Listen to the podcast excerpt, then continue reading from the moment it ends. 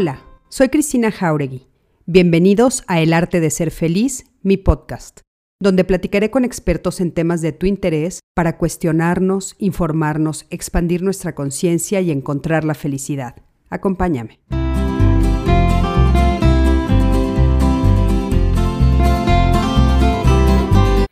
Hola, ¿qué tal? Buenas noches. Me da muchísimo gusto saludarlos, saludarlas, darles la bienvenida esta tarde de miércoles 16 de marzo del 2022 a Código Felicidad, a esta plataforma en la cual estamos haciendo estos lives todos los lunes y miércoles para hacer, eh, bueno, pues una biblioteca virtual con muchísimos temas sobre la salud mental y la salud emocional para todos y todas, para que ustedes puedan tener acceso de manera gratuita a todos estos temas que sabemos que para todos nosotros son muy importantes porque ayudan a nuestro propio crecimiento. Así es que me da muchísimo gusto darles las buenas noches a los que ya se están conectando y a los que todas las semanas pues forman parte de esta maravillosa comunidad que estamos haciendo aquí en Código Felicidad. Les agradezco de veras eh, pues el que siempre estén con nosotros, el que se estén inscribiendo a todas nuestras plataformas. Recuerden que es importante que pues nosotros hagamos crecer eh, esta comunidad. Entonces, en este momento que ya te estás conectando, te pido por favor que me ayudes compartiendo este live. Estamos empezando, así es que lo puedes compartir en todas tus redes. Como ya saben, estamos en el mes de marzo, es el mes en el cual vamos a dedicarnos, nos hemos dedicado durante estos días, ya llevamos 15 días, hablando de puros temas relacionados relacionados con mujeres o alrededor de temáticas que a las mujeres nos interesa hablar. Y entonces, bueno, pues esta noche eh, vamos a hablar de los movimientos a favor de la mujer, como por ejemplo el movimiento o la marcha del 8M. Vamos a platicar con Melisa García, que ya la pueden ver ustedes en pantalla, ya está aquí con nosotros. Y Melisa nos va a decir, bueno, pues eh, vamos a hacerle preguntas muy interesantes como, eh, ¿qué, ¿qué es esto de los movimientos colectivos? Eh, qué, qué, es lo que se busca en México, qué sentido tiene para nosotras como mujeres, qué sentido tiene como comunidad, como sociedad, como país, qué pasa también con los hombres cuando ven lo que nosotras estamos haciendo, no solo en México, sino a nivel mundial. Y bueno, cuáles son las metas que hemos alcanzado, entre otras cosas. Así es que por favor, quédense con nosotros hasta el final, pero también compártanos ustedes cómo lo han vivido, en qué parte de estos movimientos han participado, desde dónde han puesto su granito de arena. Y bueno, les quiero decir que Melissa es eh, doctora en psicología social por la UNAM, es maestra en humanidades y filosofía por la UAM, es licenciada en psicología por la UNAM y pasante de antropología social por la ENA. En la actualidad es académica de tiempo completo de la Facultad de Psicología es integrante del Sistema Nacional de Investigadores SN1, nivel 1, desde el 2009. Es coordinadora de tres libros colectivos. Ha publicado 14 artículos como autora y 16 como coautora y ha participado en jurados de tesis y como asesora principal. Ha estado también en Diálogos en Confianza y entonces, bueno, pues para mí es un placer y estoy muy agradecida, Melissa, de que hayas aceptado nuestra invitación esta noche. mil gracias por estar aquí. Muchísimas gracias, Cristina. Siempre es un gusto estar en diálogos y ahora en este nuevo proyecto que veo y auguro que va a estar muy bien y va a seguir teniendo muchas colaboraciones. Muchísimas gracias. Muchísimas gracias. Gracias por tus buenos deseos, Melissa. Y, y bueno, voy a saludar un poco a nuestros, eh, eh, pues a las personas que ya se están conectando. De Rodríguez, buenas noches. Monse Ábalos, ¿cómo estás? Sol Morado, Aura Mérida, Silvia Patricia Espinosa, eh, Vilma Ruiz, que nos escribe desde muy, muy lejos, está en, Venezuela, Vilma, ¿o dónde estás? recuérdame. Mariana Laines, Michelita de Anda, Diana Rangel, eh, eh, Araceli Verona, Beatriz Herrera, Aleida Bisuet, Mariana Santos, Diana González, Lulu García, en fin, ya están empezando a conectarse todas las personas eh, que siempre están con nosotros y les vuelvo a repetir, ayúdenos, ayúdenos por favor compartiendo este live. Y como ya saben, eh, todos los que las personas que se conectan con nosotros durante estas transmisiones, eh, que en este mes nosotros estamos pidiendo su ayuda para poder acercarnos a mujeres a ayudarles a que tengan acceso a terapia, a que tengan acceso a una atención profesional. Sabemos que las mujeres, lo hemos platicado en otros momentos, siempre dejamos las cosas hasta el final. O sea, me refiero a que primero pagamos la terapia de los hijos, primero pagamos cosas personales que tienen que, tener nuestros hijos, nuestra pareja, nuestra casa, nuestros padres. Y, a nosotras solemos, por la cultura en la que vivimos, por la forma como estamos educadas, dejarnos al final. Y en los estudios que hicimos en Código Felicidad nos dimos cuenta que también las mujeres dejan al final su salud emocional, su salud mental. Y entonces al final ya no les queda dinero para hacerle frente. Y desgraciadamente, pues sí es muy importante que nosotros atendamos estos aspectos que son el corazón de todo lo que hacemos en la vida cotidiana. Por favor, dona una terapia.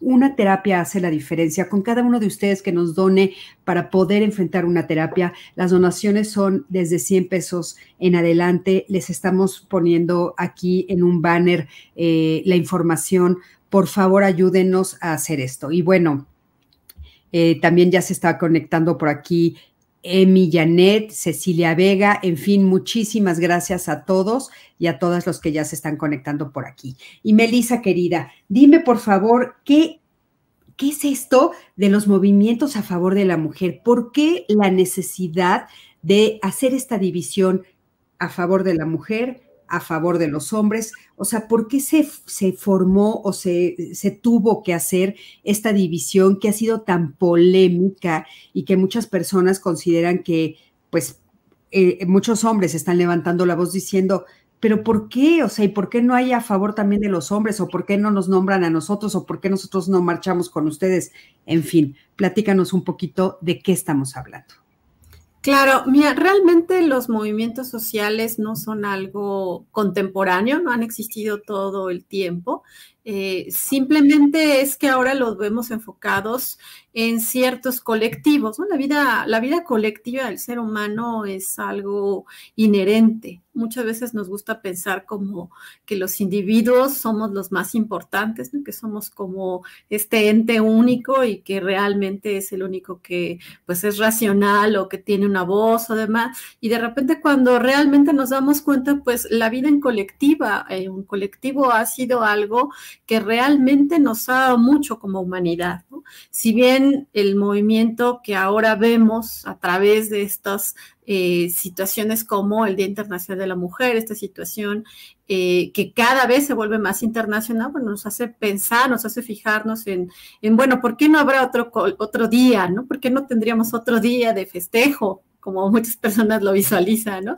Otro Día Internacional del Hombre, otro Día Internacional de la, de la Niñez. Además, lo cierto es que sí existen varios días varias situaciones para ver estas situaciones de los colectivos, pero realmente creo que, que lo más importante que tenemos que tomar en cuenta es que realmente los individuos nos, nos envolvemos, nos envolvemos en la vida comunitaria, en la vida colectiva. Y a veces eso se ve como algo extraño, pero realmente te digo, es cosa de visualizar. No existen, por ejemplo, las conmemoraciones y los colectivos también de la comunidad LGBT, donde pues las demandas son muy claras. Existen también muchos movimientos que hemos pasado a través de la historia relacionados, por ejemplo, a la lucha obrera. Y dentro de la lucha obrera misma también se dan estas situaciones relacionadas a la mujer. De hecho, estas ah, primeras eh, intenciones de llamar la atención acerca de las mujeres, pues se dan a través de movimientos socialistas, de movimientos sindicales en los cuales existen mujeres trabajadoras y son estas mujeres trabajadoras las que empiezan a alzar la voz y decir, bueno, quizás ¿no? Este, nosotros podríamos hacer algo como un colectivo. A lo mejor sí tienes razón, a veces eh, molesta un poco porque cuando un colectivo se forma, es muy común, incluso en un grupo, que tú cuando desarrollas cierta identidad relacionado a algo, inmediatamente te empiezas a dar cuenta que como colectivo eres como contrario a otro, ¿no? Te empiezas a volver como un nosotros versus los otros. O sea, la comunidad LGBT, pues gente a veces dice, es que están imponiendo su ideología de género. La gente no está imponiendo nada. Simplemente que a veces es complejo para el que está afuera verlo como parece que son ellos y parece que ahora somos nosotros. Lo mismo pasa con los movimientos de mujeres, ¿no? Parecería que son ellas feministas y entonces como que los hombres tenemos que hacernos a un lado o incluso las mujeres que aún no discurren por esta situación, pues también podrían decir como tengo que apartarme, ¿no? Tengo que marcar como mi territorio aparte de estos movimientos. Pero creo que mucho es por esta falta, a veces creo que tenemos de, de visualización, que la vida en general del ser humano es colectiva que pertenecemos como una identidad colectiva a muchos colectivos, a veces como estudiantes, a veces como comunidad LGBT, a veces como mujeres feministas, y que es parte de estos colectivos tener su propia identidad y empezar a manifestarse a favor de ciertas uh, circunstancias, que en el caso de las mujeres es claro, ¿no? Una, una situación en la cual, pues, por supuesto que las mujeres que estaban en estas... Uh, redes socialistas o en estos primeros sindicatos, pues veían que la lucha obrera era uno, pero en medio de esa lucha obrera había una lucha muy específica para las mujeres que tienen una condición muy diferente de vida. En medio de las luchas feministas existen las luchas de mujeres también trans, de mujeres negras, de mujeres que también dicen, parece que nuestra lucha sí coincide con esta, pero también tenemos cierta identidad específica. Claro. Eh, eh, entonces, bueno, empieza, digamos, hace algunos años, a partir de que estas mujeres que ya están en el área laboral, que aparte de eso fue un triunfo históricamente hablando, ¿no? poder encontrar estas áreas donde empezaron a aceptar que las mujeres empezaran a tener injerencia y voz, etcétera, poco a poco ha sido muy difícil. Entonces, en, ese, en esos grupos socialistas son en donde nos comentas que empiezan a nacer o son las primeras semillas de lo que años después estamos viendo hoy como las marchas en todos lados. Empieza con ellas demandando qué, Melissa, ellas qué querían, cuál era, cuál era como la demanda que en ese entonces se pedía. Ah, pues mira, sí empieza como una situación mucho más ah, sindicalista, ¿no? Eh, pues, nosotros pensamos en las luchas eh, de los movimientos obreros, pues son situaciones en las cuales pues este, este capitalismo en el que vivimos, pues la gente trabaja, si hoy, si hoy trabajamos muchísimo, pues en estas situaciones en las cuales no había, por ejemplo, la idea de jornada laboral, ¿no? La idea de jornada laboral, aunque nos parezca ahora extraño, pues es algo bastante moderno, ¿no? Imagínense una situación en la cual pues tu patrón te dice tienes que trabajar las horas que yo te diga y los días que yo te diga porque pues así es el trabajo, ¿no? Sin una situación de, de una jornada clara, de una hora de descanso, de una hora para la comida. Entonces, en medio de todas estas, por supuesto que las mujeres también estaban en esta situación de, pues no solo estamos trabajando, estamos trabajando en condiciones de esclavitud o semi-esclavitud, en la cual no se ve esta palabra que ahora nosotros tenemos de los derechos de las mujeres, de los derechos de los trabajadores y de las trabajadoras, ¿no? Que me parece que esto es, muy importante. O sea, la idea de, pues, eran mujeres que estaban saliendo a decir, tenemos derechos laborales y también tenemos derecho a votar, tenemos derecho a la elección popular también de cargos, ¿no? A veces a nosotros en una sociedad moderna se nos hace difícil, pero realmente la brecha salarial entre hombres y mujeres aún es muy grande, incluso mujeres que están más educadas, que tienen un nivel educativo alto, usualmente tienen trabajos menores de ingresos, pero también de jerarquía en comparación con los hombres. Y esto es investigación que se ha hecho desde hace muchos años a través de la idea de los sesgos, ¿no? Cómo sesgamos hacia ciertas poblaciones y en el caso de las mujeres es claro.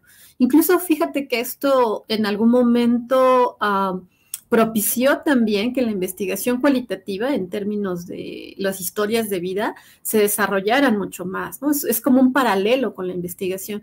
Cuando las mujeres comenzaban a decir cómo es que nuestras condiciones de vida no son las óptimas para que alcancemos un desarrollo como el que tienen los varones, pues mucha gente decía, esto no es cierto, ¿no? Como ahora todavía, ¿no?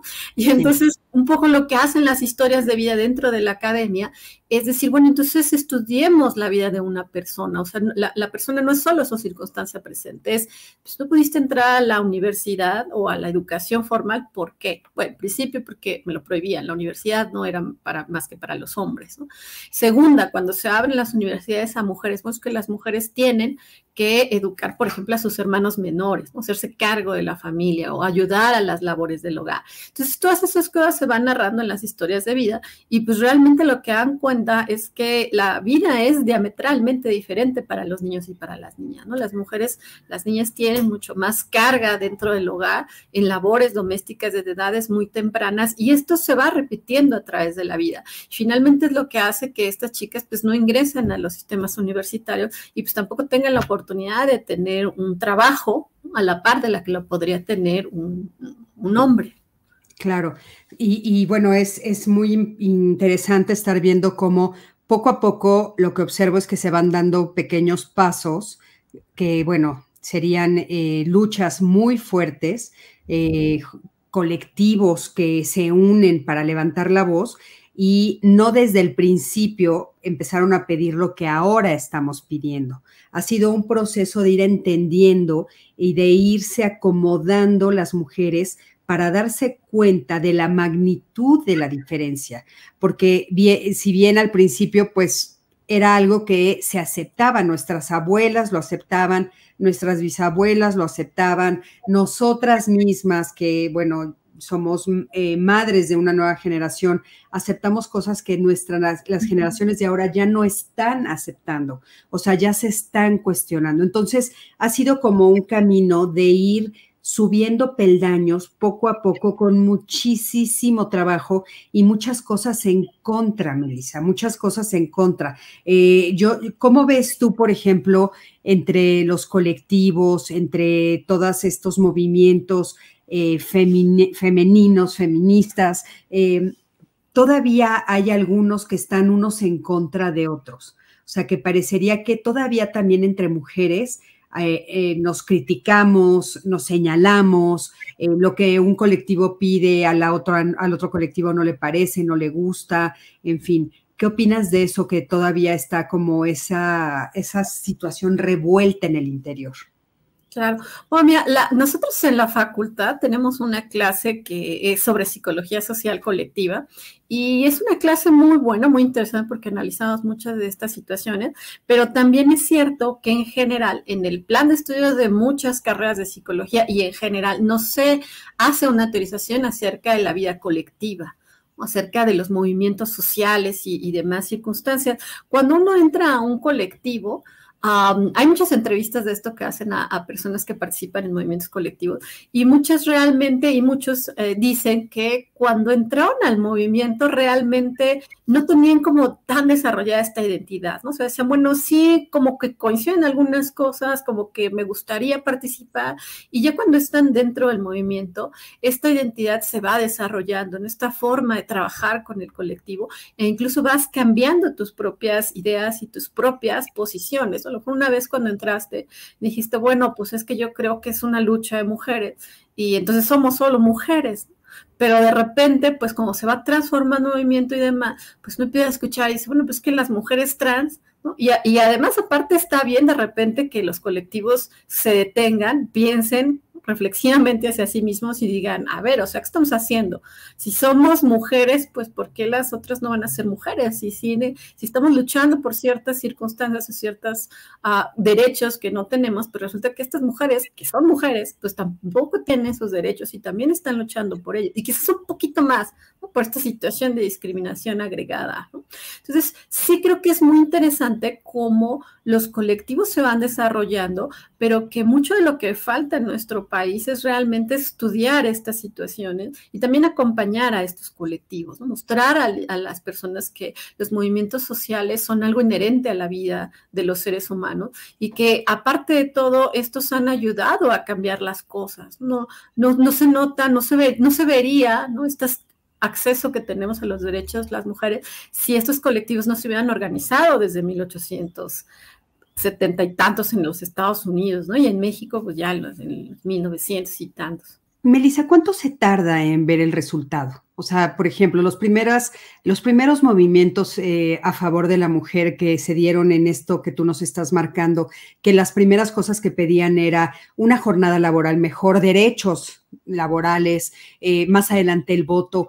¿Cuánto se tarda en ver los frutos? O sea, ¿cuántos años de un movimiento que nace y que empieza a levantar la voz y que empieza a pedir algo en específico a que se vea realizado, que se que se traduzca en políticas públicas, que se traduzca en un cambio real en las mujeres. ¿Tienen idea de cuánto tiempo, o sea, ustedes que estudian el tema, cuánto tiempo se tarda más o menos en darse? Pues mira, yo creo que lo más importante de los movimientos colectivos es que ellos estructuran la acción colectiva. O sea, realmente en el pasado la visualización que, se tenía de los colectivos es que cuando la gente entraba a un grupo, pues de repente se volvía irracional, perdía individualidad. Toda esta idea de que el individuo es realmente lo más importante, ¿no? Encuentras un colectivo, haces cosas como de copycat, como, como que copias la conducta, te dejas influenciar y entonces ves que alguien eh, hace desorden y tú haces desorden y toda esta idea como muy vaga que se tiene acerca de los colectivos. Y en realidad lo que se sabe ahora es que las personas al participar en situaciones colectivas y al absorber todas estas pues principios o situaciones que guían la acción, regresan esto también en una acción colectiva. A veces incluso hay personas que participan en colectivos, por ejemplo, no sé, un grupo de personas que viven en un edificio y van a ser desalojados y entonces se unen como un colectivo y empiezan a participar de una manera fuerte para defender sus derechos y lograr algo eso es un colectivo también.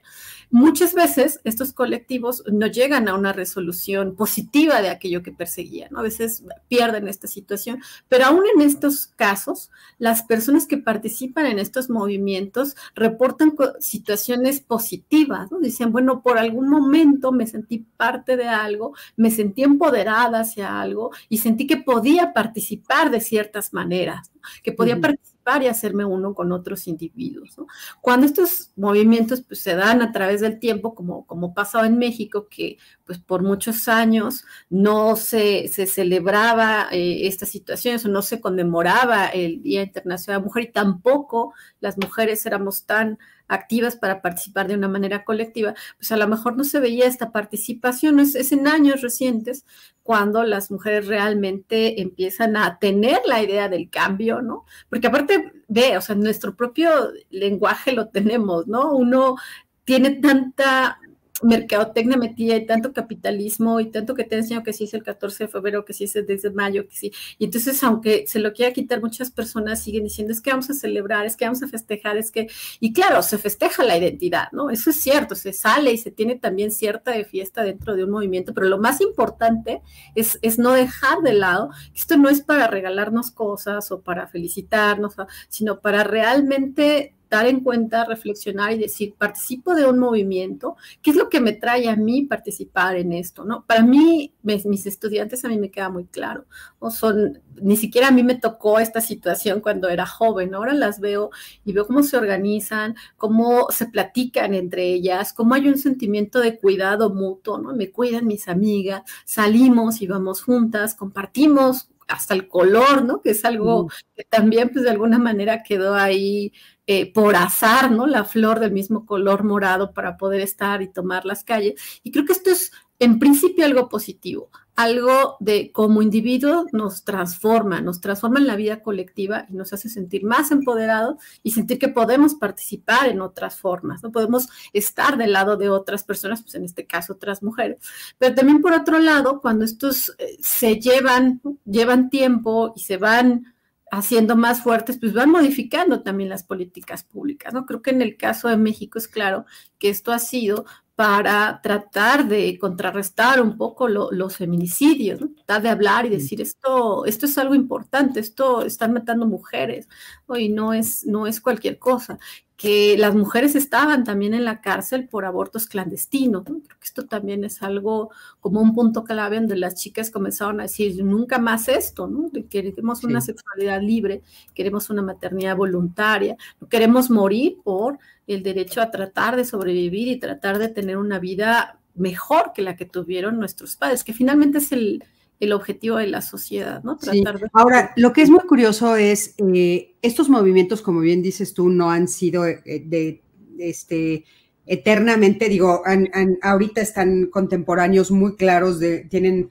tienen como un perfil muy marcado, muy claro que podemos ver, pero la verdad a mí también me tocó muchos años que sí era una celebración muchos años donde nos regalaban flores, nos decían que qué bonitas éramos, este, inclusive al principio de, la época del Internet, cuando empieza el Internet y que empezamos a recibir eh, mensajes más masivos, ¿no? En nuestros celulares, en, nuestro, en nuestras computadoras, etcétera, seguía todavía este, esta línea en, el Día Internacional de la Mujer de eh, felicitarnos y decirnos que éramos maravillosas y que el mundo era mágico gracias a nosotras y, todas estas cosas que iban completamente en otro sentido.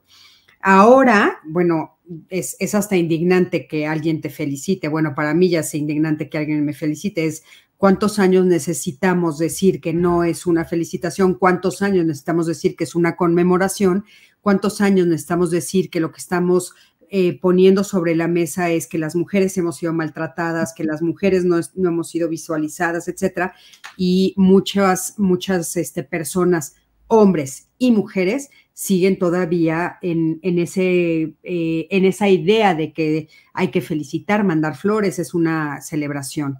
Por eso te preguntaba cuánto tiempo más o menos tarda, porque, o sea, si bien viene de un movimiento muy fuerte, parece que se adormece durante un tiempo bajo la idea de una celebración y después ahora sale otra vez con un movimiento muy fuerte con esta idea de cambio, de no nos gusta lo que está pasando, las mujeres estamos siendo maltratadas, estamos siendo violentadas, estamos siendo asesinadas, las mujeres queremos equidad, igualdad, queremos derechos, etcétera, todo lo que se está pidiendo, Melissa, ¿no? Sí, bueno, la idea de, de, de celebraciones porque es muy mercantil, ¿no? Es muy comercializable. El Día de la Madre o el 14 de febrero es una cosa que verdaderamente se toma para, para hacer un derroche.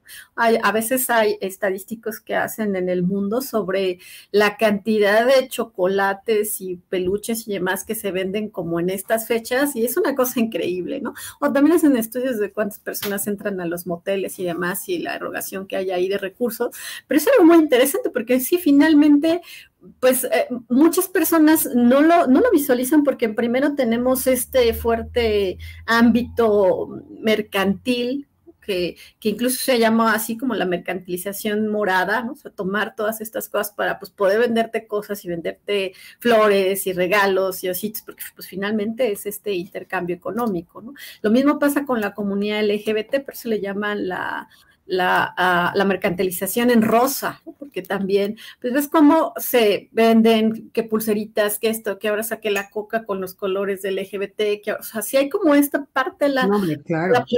de la identidad, ¿no? Es decir, esta comunidad ha desarrollado una identidad social, se mueven, se identifican con eso y entonces lo mejor que puedo hacerlo es vender. Entonces, desde ese otro lado, pues también estas personas van a decir, pues entonces capitalizo el morado y ahora se los regreso a las chicas y, y lo, y lo compran, ¿no? Entonces, es difícil por un lado escaparse a esa influencia que tienen los medios y demás.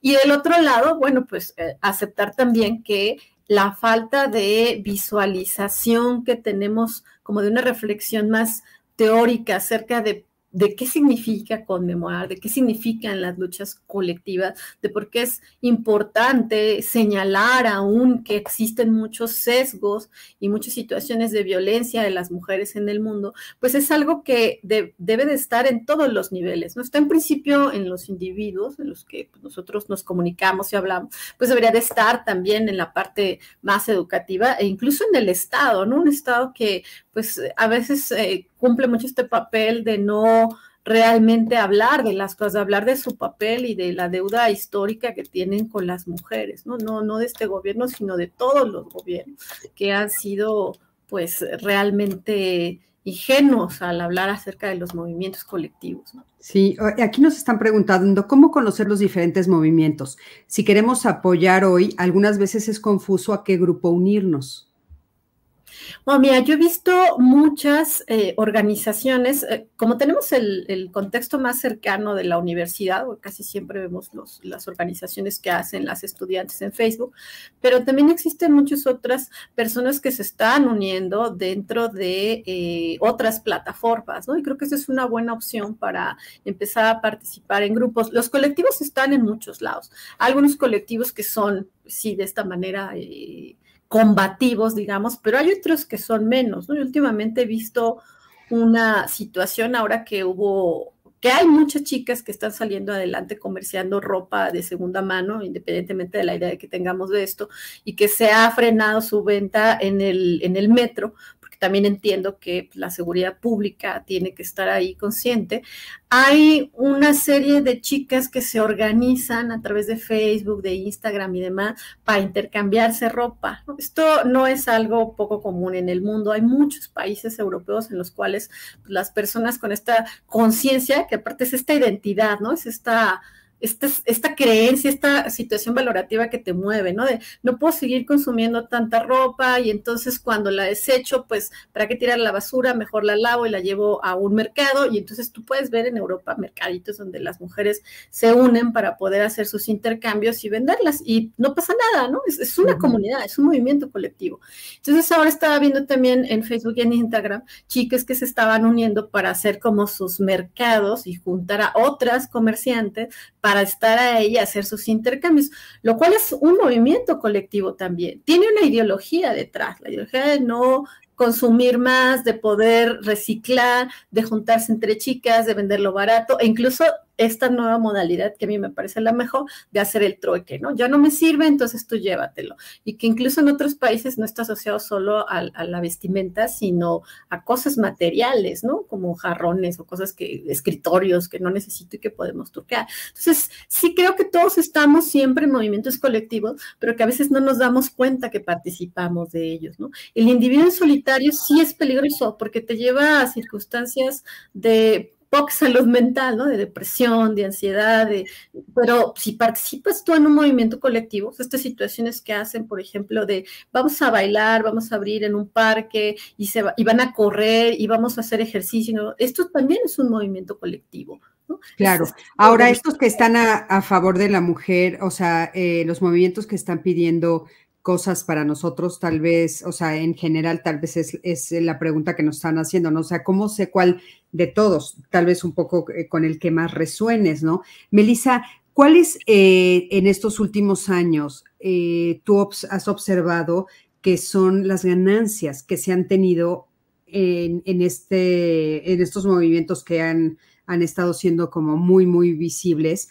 Eh, si bien antes de pandemia pues, tuvimos eh, una marcha muy importante, ¿no? Creo que a nivel nacional todas lo vibramos, lo sentimos, lo supimos y bueno, nos llegó la pandemia que fue terrible, ¿no? Eh, no, nos, no, no, no pudimos darle seguimiento al movimiento que en ese momento tuvimos, no pudimos como, como ver los frutos o desde mi perspectiva eh, y, he, platicado con muchas mujeres también así lo sintieron por este confinamiento, pero ¿cuáles tú consideras que han sido los triunfos en estos últimos años?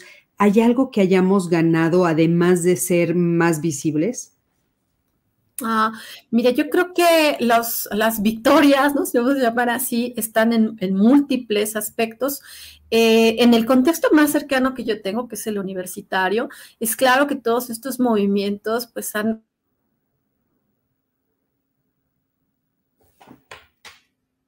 Melissa, ¿me escuchas? Eh, no sé si, si, eh, si están por ahí, si me escuchan. Ah, ya.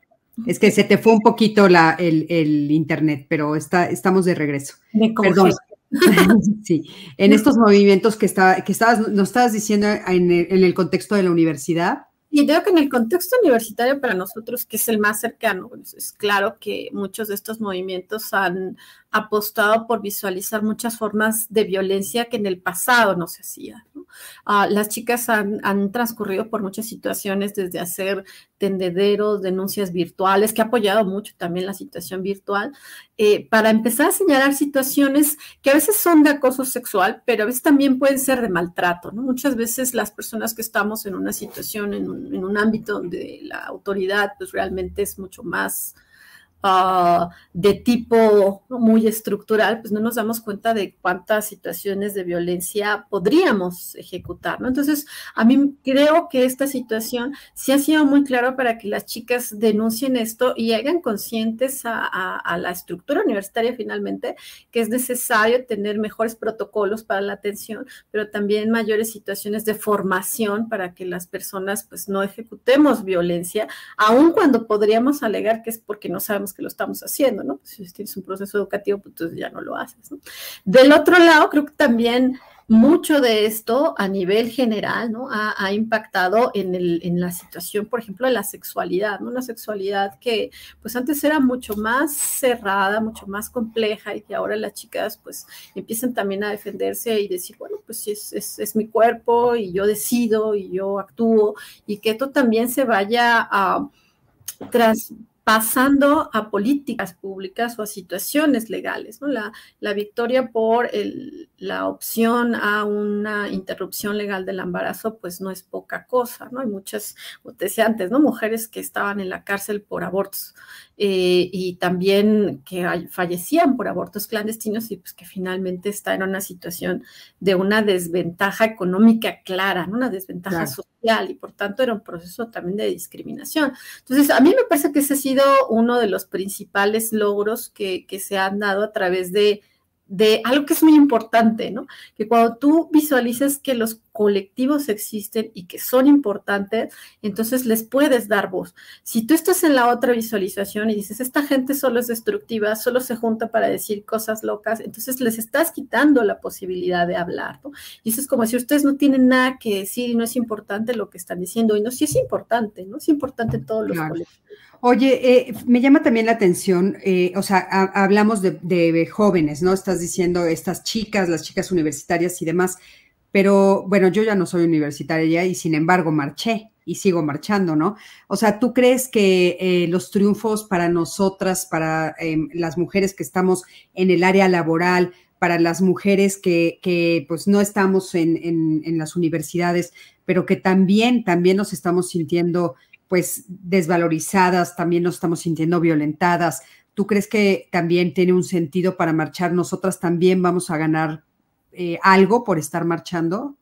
Claro, por supuesto, no creo que empecé un poco por la situación universitaria porque es la que tengo más, más cercana, pero pues es cierto también que las profesoras salen y, marchan y hacen mucho esto. Las feministas, las constituyentes de CDMX, es un grupo de feministas que aparte tienen una escuela de verano en la cual de forma gratuita se organizan para poder dar conferencias y demás. Casi todas son mujeres que ya están jubiladas, que también es una cosa preciosa de hacer comunidad una vez que ya estás como en esta posibilidad de salirte de la situación laboral o de maternidad o demás, pues qué mejor que empezar a hacer vida colectiva juntándote con otras mujeres y buscando esta situación de eh, mejoría y de derechos humanos, ¿no? Entonces, los colectivos, como te digo, ¿no? Están como en muchas circunstancias, están dadas por muchos. Pueden ser mujeres que ya eh, están en esta situación pues, más alejada de, ya estar en el retiro y tener más tiempo. Pueden ser mujeres universitarias que se unen con sus amigas dentro de contextos o de preparatoria. Pueden ser mujeres también que están en situaciones de trabajo en las cuales están detectando que hay mucho acoso y hay mucho abuso y entonces deciden organizarse. Es decir, los movimientos colectivos tienen como base la situación de verse obligado a veces a unirse de manera colectiva, a voltear y decir, el problema que yo tengo lo tienes tú y lo tiene ella y lo tiene ella, y no solo lo vamos a tener nosotras, sino que la próxima generación también lo va a tener, ¿no? Entonces, esta es la situación de ideológicamente vincularse a una lucha o a una causa. Cuando uno, bien lo decías hace rato, ¿no? ¿A quién, ¿A quién me uno? Pues probablemente sea el que tenga más afinidad, ¿no? Si estás en un contexto universitario, pues sí, voltea a buscar en dónde están las organizaciones y cuál es la que más te conviene. Si estás en un contexto laboral, pues probablemente buscar otras mujeres que están en esta condición laboral, que comparten estas situaciones contigo, pues sea mucho más viable, ¿no? Si estás en el ámbito de la maternidad, pero también trabajas, pues probablemente sea por ahí. En, el Facebook yo pertenezco a un grupo de eh, mujeres académicas. Es una iniciativa de una chica que decidió hacer una página de Facebook de académicas mexicanas y se han visto cosas muy bonitas porque al final no nos conocemos, todo es virtual, eh, pero cuando se necesita una conferencista e incluso una que alguien tiene una duda, un consejo, que, transcurre por esa situación académica y personal también, pues se postea y entre todas como que vamos dando soluciones, ¿no? Entonces, a mí me gusta la idea de tener también estas comunidades digitales, ¿no? Donde te unes por cierta razón.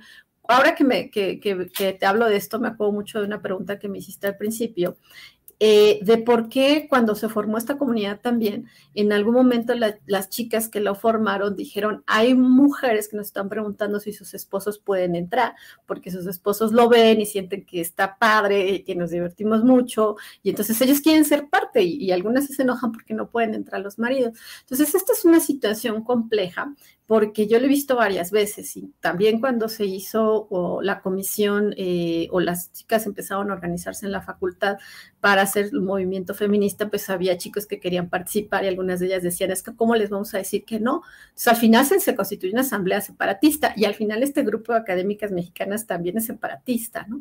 Y hay razones evidentes de por qué se hace esto.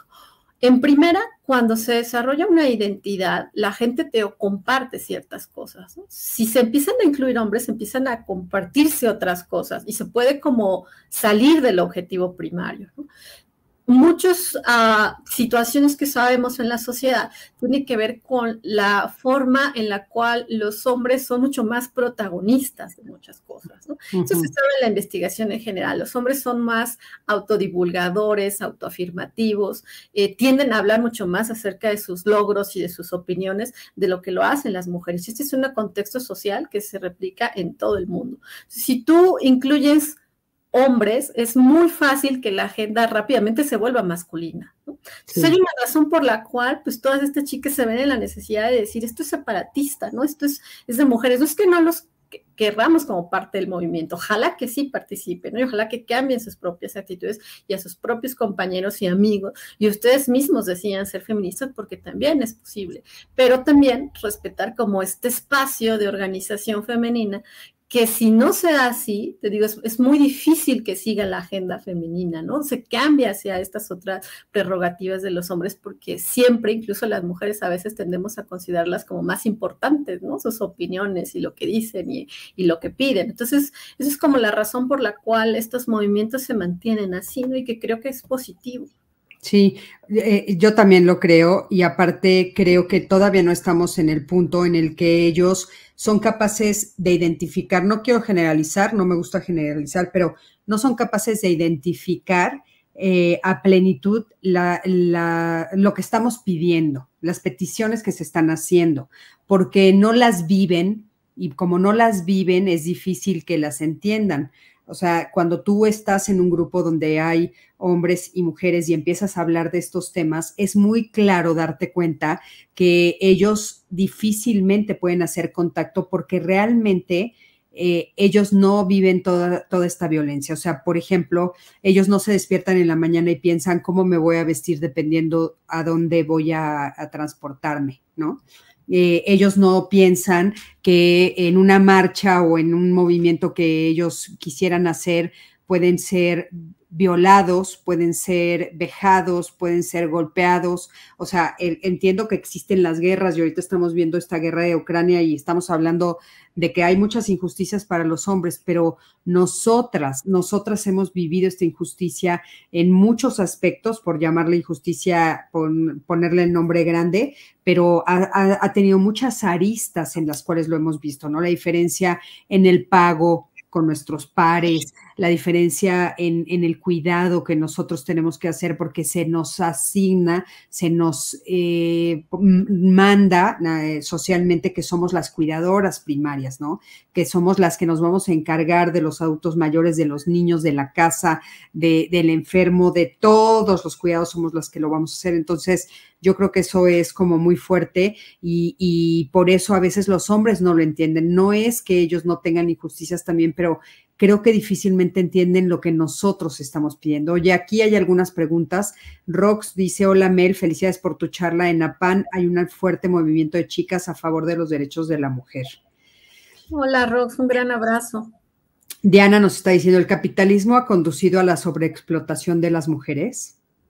Sí, claro, ¿no? Esta situación de explotar los cuerpos, de los cuerpos femeninos ha sido una cosa tremenda a partir de, la entrada del capitalismo. La vida antes era más comunitaria y aunque como bien lo dice otro, siempre han existido situaciones complejas, pues cuando las, poblaciones eran más locales y habían usos y costumbres y demás, y pues la gente podía entrar en asambleas a, hablar acerca de la vida comunitaria, cuando, cuando la gente sale de la comunidad y se organiza, hablamos de vida comunitaria cuando el capitalismo pues se vuelve de esta manera tan, tan feroz, ¿no? De alimentarse del capital, pues por supuesto que se explota a los obreros y después pues a las mujeres, ¿no? Porque quedas en esta condición como de tú no puedes trabajar, tú te quedas en la casa, tú te encargas de todas las labores, tú no eres dueña del capital, lo decías hace rato, ¿no? Las mujeres realmente se habla de una situación donde la pobreza es claramente femenina, ¿no? Donde la mutilación genital es de las mujeres, la explotación y la trata es de mujeres, la prostitución está muy, muy cargada a la situación de las mujeres, hay una brecha salarial clara, una feminización de la, de la pobreza y donde muchas de las mujeres pues ni siquiera somos dueñas de la tierra, ¿no? Que esto es algo que el capitalismo evidentemente ha explotado, o sea, la idea de tú ya no eres dueño de tu parcela, tú ya no tienes dónde cultivar para comer, tienes que salir a las fábricas, tienes que rentar. Y cuando volteamos a ver realmente a nivel internacional quiénes son los dueños de la tierra, pues son hombres, ¿no? Está por ahí del 2 o del 3% las mujeres que son dueñas. Y cuando tú no eres dueña de algo, de dónde vivir, de los medios de producción, de cómo sostenerte, de cómo alimentarte, cómo tener, pues ya después es eh, diversión, ¿no? esparcimiento, pues realmente estás en una situación de violencia extrema, ¿no? Donde todo el tiempo pues estás vinculada a esperar a que pues tu marido te dé algo o tu novio te dé algo, porque mucha gente también se queja esto, ¿no? Que es que las mujeres son interesadas y entonces los hombres son los que tienen que estar manteniendo. Es el sistema el que te pone en esta situación. Sí, es sin duda, sin duda es el sistema. Y estás encerrada en esta situación, entonces no eres dueña de la situación material. No, no, sin duda es, un problema social, es un problema cultural, es un problema cotidiano que se vive todo el tiempo. O sea, se ve en, muchos ejemplos, como estás diciendo, ¿no? En el, ejemplo, por, por, eh, por ejemplo, en, en, el trabajo. O sea, por el mismo trabajo te pagan el 30% menos eso es una cadenita que se va permeando y entonces a las mujeres, pues evidentemente para tener acceso a lo que los hombres tienen, tenemos que trabajar 30% más para poder alcanzar ese 30% que nos quitan cuando nosotros estamos trabajando al parejo, ¿no? Y esa es una de las miles de cosas que, que, nos sucede ahora en estos... En casa, ¿no? ¿Mandé? Más el trabajo en casa, cocinar. El trabajo en casa, cocinar, cuidar, que, que, eh, que siempre se le, se le asigna a las mujeres y que las mujeres curiosamente o, de una manera equivocada, y lo podemos decir así, eh, nuestra narrativa es ayúdame, ¿no? Es ayúdenme con el trabajo. Cuando tenemos que darnos cuenta que vivimos también, la familia es una comunidad, también en el interior de la familia tenemos que aprender y tenemos que enseñar formas diferentes de relación y cómo las mujeres y los hombres, no importa el género con el que hayas nacido, no, importa el sexo con el que hayas nacido, en la casa es de el espacio que habitan es responsabilidad de todos, ¿no? Eso es como algo muy, muy importante que, que no sé, todavía estamos luchando para eso, ¿no? Entonces, bueno, es, eh, por ejemplo, aquí tenemos otra, Catigón nos dice, si a las mujeres nos dieran a conocer desde la educación básica nuestros derechos humanos, ¿existiría algún cambio? Katy, yo creo que sí. Yo creo que lo más importante en general es la educación. Pero también es cierto que muchas veces, y esto es, esto es lo interesante de, la acción social, ¿no? La acción ah, de los seres humanos, que a veces los cambios vienen desde arriba, es decir, hay como estas grandes legislaciones, como por ejemplo cuando nos dijeron, dejen de fumar, no pueden fumar en espacios cerrados, ¿no? Y entonces había gente que no quería, pero al final cambió porque dijo, ya me ven feo si fumo, ¿no? Entonces ya dejé de fumar. Y hace un cambio la norma. Pero también es cierto que a veces viene de los individuos hacia allá. O sea, la, acción se estructura de los individuos a las estructuras sociales, pero las estructuras sociales también se lo regresan a los individuos. ¿no? Entonces, muchas veces uno podría pensar, bueno, es que es responsabilidad nada más de este individuo hacer estos movimientos colectivos y demás, pero cuando logran estructurar el cambio, social y la acción y promover y decir, ahora esto tiene que estar en la educación básica, ahora tiene que estar en los libros de texto, ahora tiene que estar esta situación relevante. Entonces la educación te lo regresa, ¿no? Es como un vaivén. Si tú controlas la educación y dices ciertas cosas y, apartas otras, no das educación sexual, no das educación de libertad, no das educación de respeto, pues entonces lo que empiezas a ver es que los individuos se van organizando, pues como por su lado, ¿no? Y proponiéndote y haciendo revueltas y disturbios a veces, ¿no? Revoluciones, y al final tienes que cambiar la estructura, porque el mismo grupo colectivo te lo está diciendo, ¿no? Tú vas cambiando la estructura, entonces lo que haces es que estos movimientos sociales pues tengan esas respuestas, ¿no? Claro, y aparte es importante, como dice Katy, también desde la educación básica, desde la casa, eh, dar estos mensajes que hoy se están pidiendo en las calles, en las marchas, en los colectivos, en todos estos movimientos a favor de la mujer, porque, por ejemplo, aquí Mariana nos pregunta, ¿cómo podemos hacer, para visibilizar todos estos problemas de género y hacer conciencia entre los hombres? Porque fíjate que algo que me llama mucho la atención, Melissa, es en dos movimientos que son muy fuertes y muy visibles ahorita, la marcha del 8M y el movimiento de MeToo, que es a nivel mundial, ¿no? Y que bueno, tarde, pero está llegando a México eh, a partir de ahora, el 8M, cuando Sasha Sokol eh, pues tiene ese valor y, dice en voz alta que fue violentada por Luis de Llano, ¿no? Que es un, eh, es una, es un gran ejemplo de valentía cuando todo el entorno le decía que no. Y ese es el punto al que quiero llegar. O sea, cómo hacer que tengan conciencia los hombres, porque lo que escuchamos es como estas voces muy fuertes de, claro, solo salen a la calle a violentar, las mujeres no se están portando como se deberían de portar, o sea, siguen con estas ideas de calladitas se verían más bonitas, ¿no? Y entonces, ¿por qué pintan los monumentos? ¿Por qué gritan? ¿Por qué rompen en el, en el caso de la marcha? Pero en el otro caso, en el de Me Too, están mintiendo, son unas exageradas, no entienden nuestra forma, por qué les molestan los piropos, por qué les molestan cuando nosotros nos vemos interesados en ellas. O sea, si te fijas, es desvalorizar, desvalorizar, descalificar los movimientos a favor de la mujer que tanto trabajo nos han costado. Bueno, mira, creo que eh, hay, una situación interesante con... Eh, aquellas actitudes que justifican el abuso, ¿no? Es, esas actitudes son, por ejemplo, esta de, pues es que se lo merecía, no, es lo mismo cuando se le pregunta a alguien de un señor llegó y le golpeó a su esposa, a cuando uno le dice a un señor llegó y encontró a su esposa haciéndole infiel y la golpeó. Como que la gente dice, ah, bueno, ahí sí se justifica, ¿no?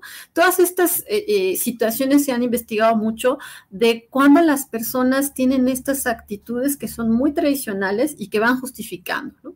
Hace unos años la gente, por más que se los explicabas, era como de, no es cierto, ¿no? No es que como va vestida no lo justifique. La gente decía, pero sí, o sea, ¿cómo salió así? ¿Cómo se vistió así? ¿Cómo iba tomada?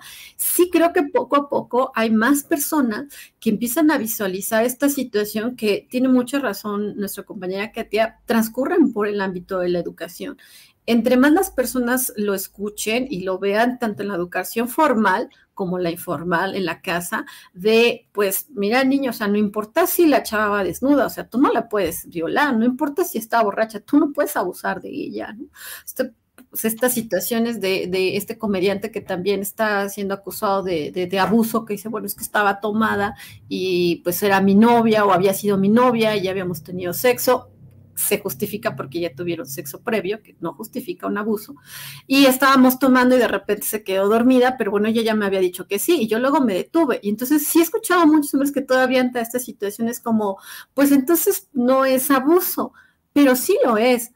Cuando la educación realmente empieza a ser fuerte es cuando la gente sabe qué significa consentimiento sexual. Consentimiento sexual implica que tú ya dijiste que sí, que tú estés en plena interacción sexual y que de repente algo no te gustó, algo, aunque sea tu novio, aunque ya hayas tenido sexo con él, pero de repente tienes una situación en la cual puede ser hasta me dolió el estómago, tuve un cólico y entonces dije, ya no quiero.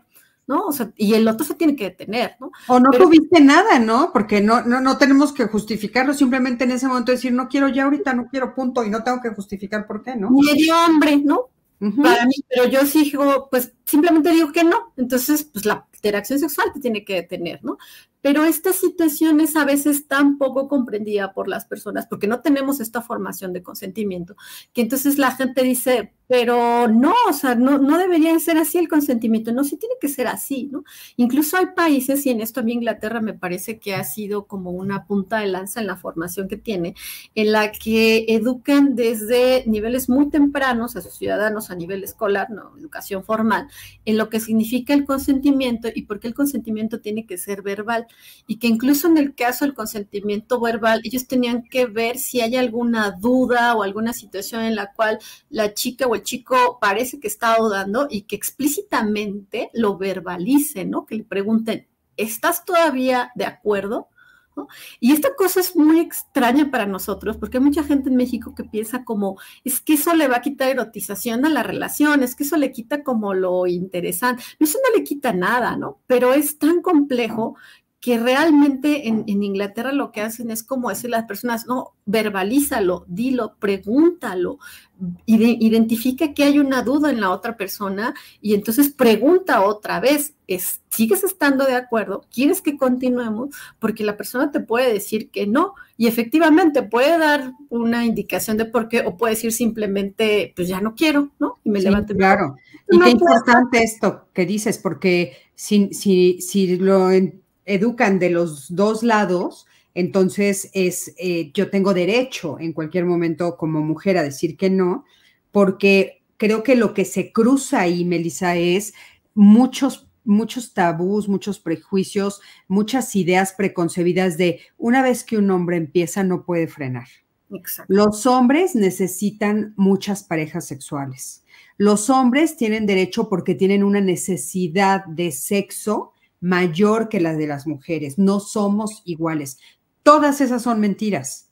Todas esas son mentiras y entonces mientras no rompamos con esas mentiras y nos demos cuenta que eso no es real, que no es cierto que una vez que un hombre empieza no puede parar, que no es cierto que los hombres necesitan más parejas sexuales que las mujeres, que no es cierto que los hombres necesitan más sexo que las mujeres, todo eso es mentira.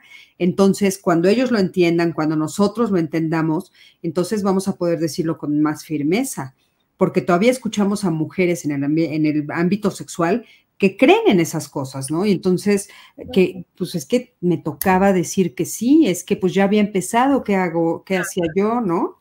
Y fíjate cómo va en diversas líneas, ¿no? Son las actitudes que justifica, es decir, la serie de ideologías, de valores, de creencias y de actitudes que están relacionadas al consentimiento, a la falta de consentimiento, pero también a la sexualidad, ¿no? Cuando tú tienes una población que no habla acerca de la sexualidad, y no solo en términos anatómicos, sino en estas situaciones de realmente respetar al otro y realmente preocuparte por por tener ese consentimiento y por saber que la persona está bien y se la está pasando bien y es consciente de que quiere estar ahí. Pues entonces tú estás cometiendo un acto, pues al menos violento, pero en el último, pues una clara violación, ¿no? O una persona que está borracha y que no puede decir sí o no, pues evidentemente es un acto de violación. Una persona que es menor de edad es evidentemente una violación. Y esto es muy interesante lo que ha pasado con Sasha, que también mi profundo reconocimiento por cómo ha hablado. Eh, es que en su época esto se normalizaba. O sea, hoy vemos personas en la televisión diciendo es que todo el mundo lo sabía, pero no entiendo en qué momento lo normalicé, no entiendo en qué momento fue como no pasa nada o pues así es la cosa y que hoy lo escucho 20 años después y hasta yo me escandalizo, ¿no? Yo que lo había normalizado, es porque dejamos que esto pasara. Y creo que sí, mucho, como bien lo decías al principio, de lo que han ganado estos movimientos es poner esos puntos sobre la I, ¿no? Es decir, esto no se puede seguir normalizando. No está bien que un hombre de 50 a 60 años voltee a ver de forma morbosa a una niña, a una mujer, a una, porque los cuerpos no se miran, porque los cuerpos, si no es el tuyo, no tienes por qué mirarlo, no tienes por qué hablar de él, no tienes por qué juzgarlo, ¿no? Y allí hay muchos movimientos que incluso también escurren estas chicas que también todo mi respeto para hablar de temas de gordofobia y demás, y de también señalar estas cosas y decir, si no es tu cuerpo, no tienes por qué decir que no es sano, porque bajo la figura de que es sano, pues empiezas a insultar a los demás, ¿no? Y entonces son cosas que se empiezan a visualizar que antes no se hacían, ¿no? Como bien lo dices, o sea, es, pues es que no ve que está bonita, o sea, si está bonita, ¿cómo no le voy a decir que está bonita? Pues no, no se lo puedes decir, no puedes hablar de un cuerpo que no es tuyo. Claro, sí, y todo, eh, toda la polémica que ha habido en torno a esto que estás diciendo, inclusive en Francia, ¿no? O sea, se levanta un grupo de mujeres a decir, bueno, si a nosotros sí nos gustan los piropos, pues sí, pero habría que ver desde dónde se los dicen, cómo se los dicen y eh, qué es lo que están buscando con decirlos, ¿no? En, México eh, hay miles de mujeres que dejan de pasar por algunas avenidas porque siempre hay un hombre que las está molestando. Y entonces el hombre dice, pero yo pensé que le gustaba el piropo, no, no, se siente agredida, se siente eh, insegura y tú sigues haciéndolo sin frenarte y sin pedir consentimiento. O sea, creo que eh, sí es muy importante todo esto que estamos diciendo y todo lo que eh, se está ganando a raíz de estos movimientos, todo lo que sucedió en la marcha de este año eh, que yo sí participé en la marcha, se, pues se notó un ambiente bastante peculiar, yo diría, ¿no?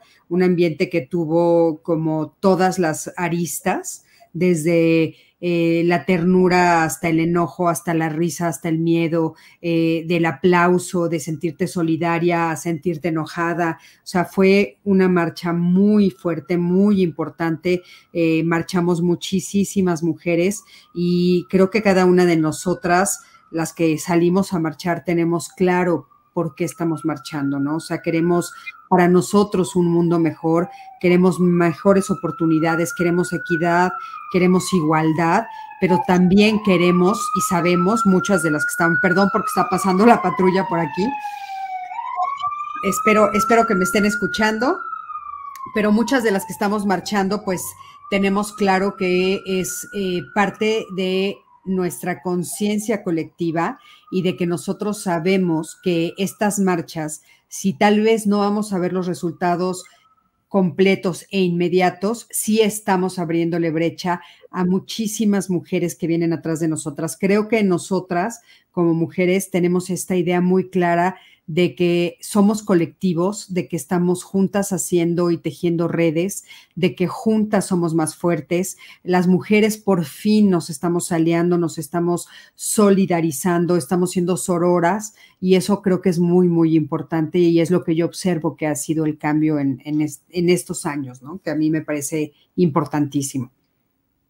Sí, coincido completamente contigo. realmente es un día para poder... Ah, afianzar otra vez esos lazos que has hecho comunitarios, pero que esperamos que no, no sean los únicos. Y creo que también esta capacidad de reunirnos en equipos y de hablar y de juntarnos, pues se ve mucho reflejado a veces en lo virtual en estas situaciones en las cuales la gente se une para hacer trueques, intercambios, para hacer organizaciones, para juntarse e irse a otra marcha, porque también están las marchas para, ah, por ejemplo, los chicos de Ayotzinapa, que es una marcha que también eh, reúne a muchos individuos y muestra una identidad colectiva muy fuerte. Y creo que el punto final es saber que esto es posible, que es posible identificarte con otros individuos, con otros seres humanos y poder ser más fuertes. El movimiento feminista también ha tenido un impacto incluso en los hombres, no, solo en esta situación de que pues a veces se han sentido como un poco relegados,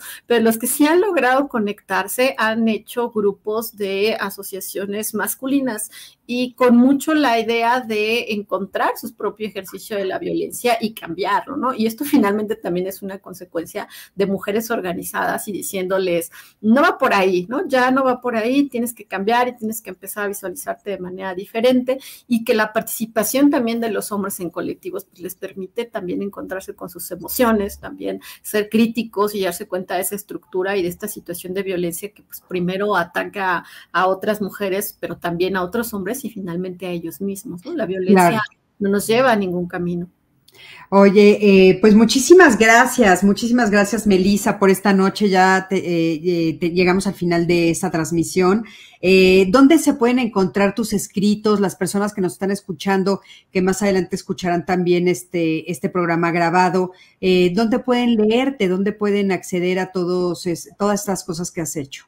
Pues en la academia tengo un perfil y subo, subimos alguna de las cosas y este año es, eh, vamos a, la UNAM va a sacar un libro sobre violencia en el noviazgo y va a hablar de muchas cosas sobre violencia, coerción, acoso y roles de género. Es una edición gratuita, entonces he estado pensando últimamente en reflejar más cosas en libros y ponerlos en PDF porque también coincido con que el conocimiento tiene que ser libre y tiene que ser amplio y dejar de consumir tanto papel y entonces esto tiene que ser digital, ¿no? Entonces, Oye, pues estaría increíble que nos pasaras el link en cuanto estuviera para que nosotros pudiéramos eh, pues subirlo a las redes de Código Felicidad y las personas que nos están escuchando hoy y, que nos van a escuchar más adelante tengan acceso. Este, Melisa, muchísimas gracias. Gracias a todos los que se conectaron esta noche. Aquí les estoy poniendo otra vez, por favor, aporten en marzo desde 100 pesos a Código Mujeres. Eh, todas tenemos, la campaña se llama Todas tenemos una terapia pendiente. En Código Felicidad van a poder encontrar todos los datos. También aquí les estoy poniendo eh, el link para que ustedes puedan hacerlo. Ayúdenos a llegar a nuestra meta para ayudar a más mujeres a tener acceso a una terapia y poder atender los problemas de salud mental que son muy importantes. Gracias a todos los que se conectaron. Aquí unas últimas preguntas o comentarios. Es algo muy complejo porque no hay apoyo a nuestras hijas y cuando no quieren hacer algo que no les gusta desde casa, las hacemos sentir mal porque se relaciona la obediencia con ser buena hija, buena mamá, buena hermana. Eh, Cristina y cuando ¿eh? cristiana y cuando salen al mundo y enfrentan desafíos y abusos queremos que sepan decir no. Es cierto, Georgina. Completamente de acuerdo. Eh, Cariana Alarcón, la primera frontera de lucha contra la violencia es la crianza. El primer contacto con la agresión, desgraciadamente, es en el hogar. Pedirle a los niños que luchen, respeten y no agredan es fácil. Lo complejo está en ser el ejemplo desde el trato. Hoy salimos a la calle a gritar para que nos escuchen. Mañana nos toca escuchar, revisar, analizar y sanar. Las infancias actuales merecen crianzas dignas. Solo así vamos a terminar este ciclo de violencia tan doloroso. Resistir desde la ternura, sin duda, claro que sí. Eh, Aura, gracias por la excelente charla. Eh, Javier, yo estuve de acuerdo de la actitud de agresividad por parte de las mujeres porque así las tomarán en cuenta por parte del Estado. Es un tema muy polémico, Javier, y este, y bueno, obviamente, yo, ya saben, ya se los he dicho muchas veces, por supuesto que eh, si, si falta una, que arda Troya, que arda la ciudad, o sea, la verdad es que es más importante la vida de una mujer que cualquier eh, monumento histórico, ¿no? Y, y miren que mi primera carrera soy historiadora y sin embargo, no, no, no, no, es lo mismo. La próxima semana eh, les quiero decir que el lunes vamos a hablar con Roberto Garda y el tema va a ser ponerle fin a la violencia contra las mujeres. Desde él, eh, tiene un grupo donde está trabajando con hombres y nos va a platicar desde la visión de los hombres cómo ellos están proponiendo que eh, los hombres le pongan fin a la violencia que ejercen contra nosotras, que es aprendida, que es educada de generación en generación, cómo podemos desde los hombres y desde las mujeres ponerle un alto. A mí me parece importantísimo que haya hombres que estén haciendo esta labor, esta labor y en este mes de la mujer, dedicado a la mujer, por eso invité a Roberto Garda la próxima semana para que nos platique de esto. Y también va a estar Jaime Laines el miércoles 23 hablándonos de masculinidades. Creo que son temas muy importantes que tenemos que poner sobre la mesa. Gracias a todos, gracias a todas. Gracias, eh, Melissa, una vez más por haber aceptado esta invitación. Nos vemos mañana en Código Mujeres. Recuerden que jueves es de Código Mujeres. Mañana vamos a estar hablando del techo de cristal cómo las mujeres nos enfrentamos al techo de cristal y cómo podemos hacer para romperlo y para poder cruzar hacia el otro lado. Por favor, no se lo pierdan mañana. Les mando besos a todos. Melissa, gracias. Buenas noches a todos. Gracias, esta noche. Gracias a todas y a todos.